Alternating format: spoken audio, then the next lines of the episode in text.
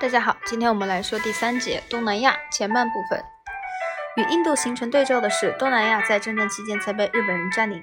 一九四二至一九四五这一短暂占领期间，共同模式在这个地地区清晰可辨。每个国家对西方统治普遍不满，都大大促成日本人迅速征服。可以见第四十一章第二节。日本人同德国人一样，他们的征服是新秩序开端。新秩序口号是“亚洲人的亚洲，大东亚共荣圈”和“没有征服，没有压迫，没有剥削”。日本人如果当初实行这些原则，他们原本能够在东南亚大部分地区获得有力的民众支持。然而，日本军方另有打算，这些原则只是宣传口号，让人觉得是空洞，没有说服力。军事领袖不是将大东亚视为一个共荣圈，而是一个由受控制程度不同卫星国组成地区。日本军队都尽可能依靠当地补给，结果常常造成当地粮食和物资严重短缺。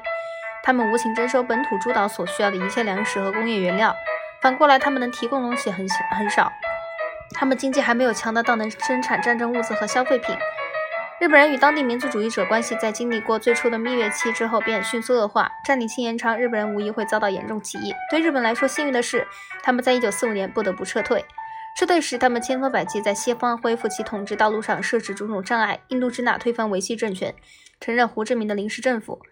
印度尼西亚，他们将政府移交给了民族主义领导人苏加诺。许多地区，他们把武器分给了当地的革命组织。最后一批英国军队撤出印度，毫不奇怪。日本人撤退后的十年内，东南亚几乎所有国家都赢得独立。各国赢取独立各方式各不相同，取决于相关的立国统治者。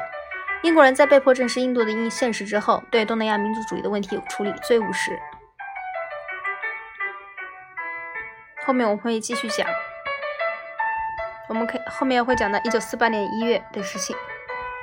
今天就到这里，祝大家过个幸福的好年，节日快乐！